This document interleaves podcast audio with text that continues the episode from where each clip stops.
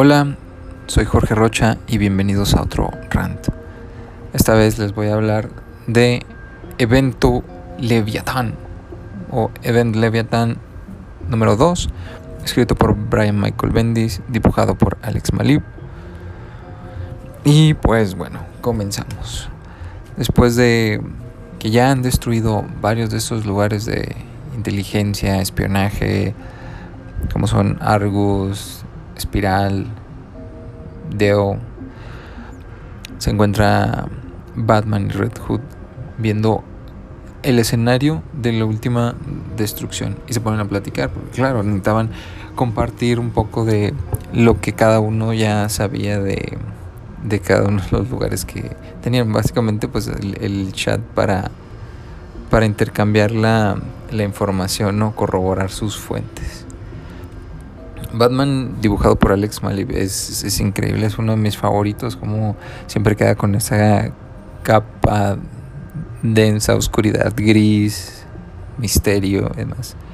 Y pues Red Hood, pues también muy bien, su, con su espadita, con su pata de chivo para abrir puertas, porque al parecer después de que lo mataron no aprendió a usar ganzúas y bueno, parte de esa plática es que Batman le esté ahora sí que chismorreando cada uno de los detalles que, que no sabía Red Hood porque pues vamos Batman ya tenía toda la información de cada uno de de los del, del último momento no de que después de que el, el papá de Louis Lane está hospitalizado pues de Question está ahí cuidándolo, esperando y demás, haciendo lo mejor que sabe hacer, o sea, es eh, imitar a Rorschach. Entonces llega alguien a atacarlo, pues uno de los soldados de, de Argus, de Argus, un ex Argus al parecer, que ahora está con, con Leviatán.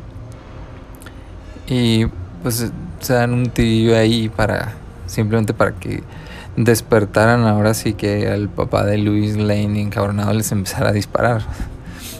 Eh, mata a este, a este ex soldado de Argus y pues también ella corre de una vez a, balazos a, a, The Question.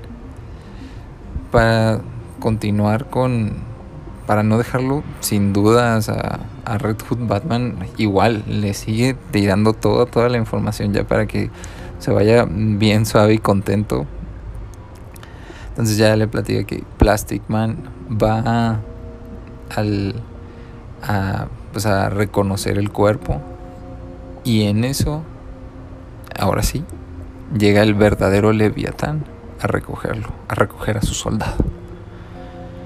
Y pues, Plastic Man se la pasa nada más en su monólogo en pedazos, hablando, haciendo chistes y haciéndose el gracioso como siempre. Medio como que quiere hacer reír al, al Leviatán. Y pues mm, ahí de entre lo que platican, lo único que le puede sacar es que probablemente Leviatán haya estado en alguno de estos supergrupos que también estuvo eh, Plastic Man lo deja muy abierto. Puede haber sido o estar en el equipo o ser un enemigo de alguno de los equipos. Así que no se sabe.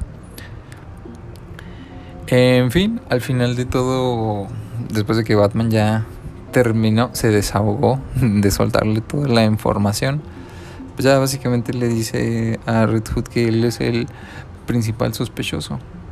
Y entonces ya van contra él. Y el otro pobre pues tiene que salir huyendo. Yo no creo que sea el en realidad.